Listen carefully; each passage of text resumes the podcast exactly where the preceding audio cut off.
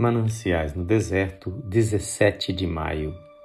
E completados quarenta anos, apareceu-lhe o anjo do Senhor, dizendo: Agora, pois, vem e enviar-te-ei ao Egito.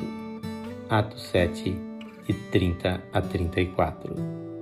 Muitas vezes o Senhor nos chama de parte por um tempo, tirando-nos do nosso trabalho e nos manda ficar quietos e aprender antes de sairmos outra vez para ministrar.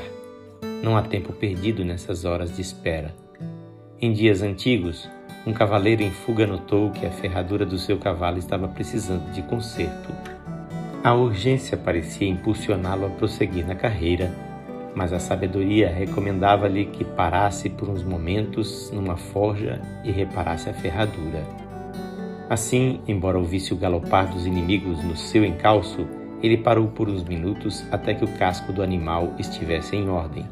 A seguir, saltando para a cela quando os inimigos já se viam a cem metros, lançou-se dali com a rapidez do vento e viu que a sua parada havia apressado a sua fuga.